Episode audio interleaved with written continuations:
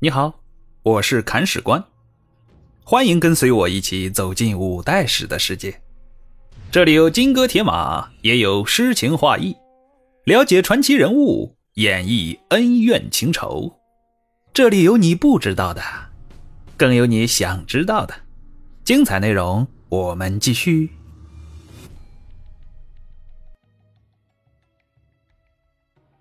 第四十六章。李匡威的算计。上回说到啊，幽州的李匡威那里出现了变故。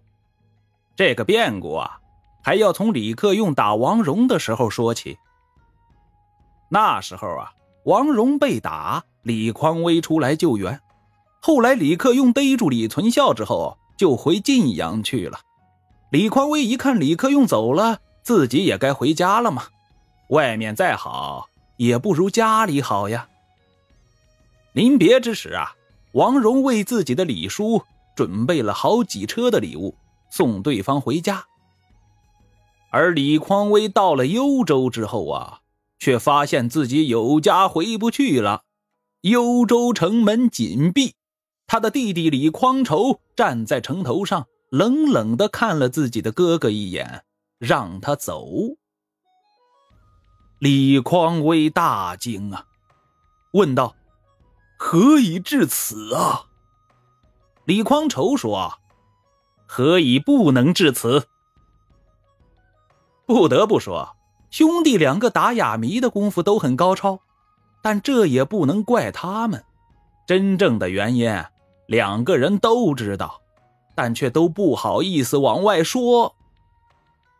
那么。令兄弟二人反目成仇的原因到底是什么呢？原因呐，出在一个女人身上，而这个女人就是李匡仇的妻子。我们说李匡威打仗好狠呐，而床帝之间的功夫更狠，说白了就是好色。这好色也就罢了，事业有成的李匡威还是有好色的资本的。但他这个人呐，不走寻常路，在好色的路上剑走偏锋，把自己的弟弟李匡仇的老婆拐过来给睡了，这就有点过分了呀！朋友之妻尚且不可信，更何况是自己亲弟弟的老婆呢？而李匡威感觉这也没什么，大家都是一家人嘛，肥水不流外人田，那这挺好的。但李匡仇受不了这个气呀！羞辱一个男人最恶毒的方式就是给他戴一顶绿帽子，而李匡仇的这顶绿帽子还是自己的亲哥哥送来的，鲜艳欲滴，绿的扎眼呢。于是乎，李匡仇爆发了，他在李匡威出兵救援王戎的时候，占据了幽州。并迅速得到辖区各大城池的拥护，因为大家都明白，幽州是李家的。至于这兄弟两人谁来做老大，嘿，对我们下边人来说啊，都一样。现在的李匡威是彻底无家可归了呀，他手下的军兵都是幽州本地人，主帅回不了家，他们要回呀，所以呀。就都跑了个干净，而孤家寡人的李匡威只能往回走了呀，到王戎的地盘上去避难。我们说王戎这个人还是很够意思的，李匡威之前帮过他很多次，现在对方落难了，他要好好的报恩，因此啊，把李匡威接到郑州，好吃好喝的招待着，以复礼待之。一开始啊，李匡威还是很感激王荣的，感觉这个便宜侄儿很上路。但时间一长，就生出别的心思来了。我们说李匡威是个不甘寂寞的人呢，他要在乱世中开辟自己的事业，而寄人篱下的日子让他感觉很憋屈。既然很憋屈，那就要想办法嘛。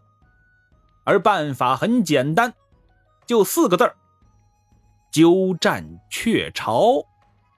说白了，就是把自己变成郑州的主人，这样一来就不憋屈了嘛。而现在的郑州主人是王荣，这小伙子很年轻，而且脾气还很好，这给了李匡威一个错误的信号。他理所当然地认为王荣在郑州的根基并不牢靠，自己夺取郑州易如反掌。王荣确实脾气很好，在手下面前也没有什么架子，根本不像是一个领导人的样子。但是，郑州上至将帅，下至黎民百姓，就是吃他这一套。因为王家在郑州经营多年，深得民心呢。王荣这个人又不折腾、不争霸，不喜欢打打杀杀，能够与民休息，这样平和的施政理念在当时是很有市场的呀，深得郑州人民的爱戴。所以说啊，王荣虽然年轻，但在郑州却根深蒂固。但李匡威却没有看清这些深层次的问题。他想当然的认为自己只要小小的耍一把阴谋诡计，就能够把事情搞定，所以他要栽一个大跟头。当时跟随李匡威来郑州的人呐，还是有很多的。其中有一个名叫李正豹的，是李匡威的门客，而李正豹和李匡威很谈得来。这两个人有一个共同的特点。志大才疏。这一天呢，两个人都闲得无聊，一起到郑州城西的高楼上去透透气儿。高楼很高啊，视野也很开阔。两个人望着山川景色，感慨颇多。李匡威说：“大丈夫当立不朽之功业，怎能长久寄人篱下呀？”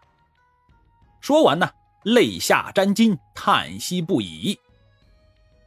李正豹回答说：“想要建功立业，此城此地就可以开始，哭又有什么用呢？”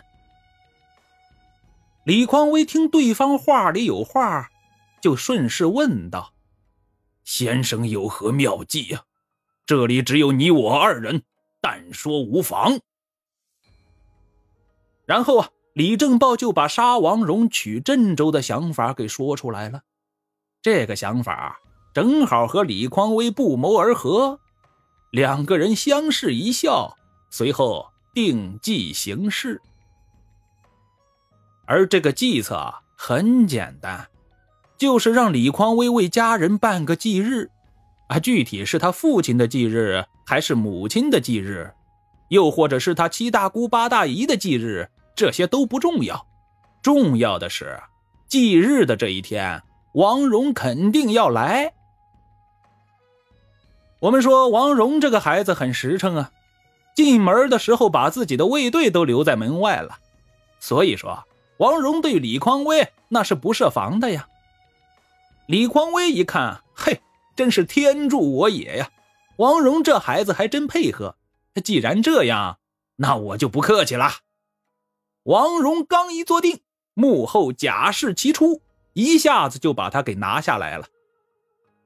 我们说王荣不是傻子呀，他再愚钝也知道李匡威要干什么了，马上就喊呐：“叔父不要杀我，我还有用。”李匡威就问了：“你有何用？”王荣说：“我的地盘都是叔父您帮忙守住的。”现在您如果想取而代之，我很甘心，但是手下的将领们不甘心呐，所以您不能杀我，我可以带着您去招抚士兵，把承德节度使的位子名正言顺的传给您。李匡威本来就很看清王荣，听对方说的也有道理呀，于是乎他就信了。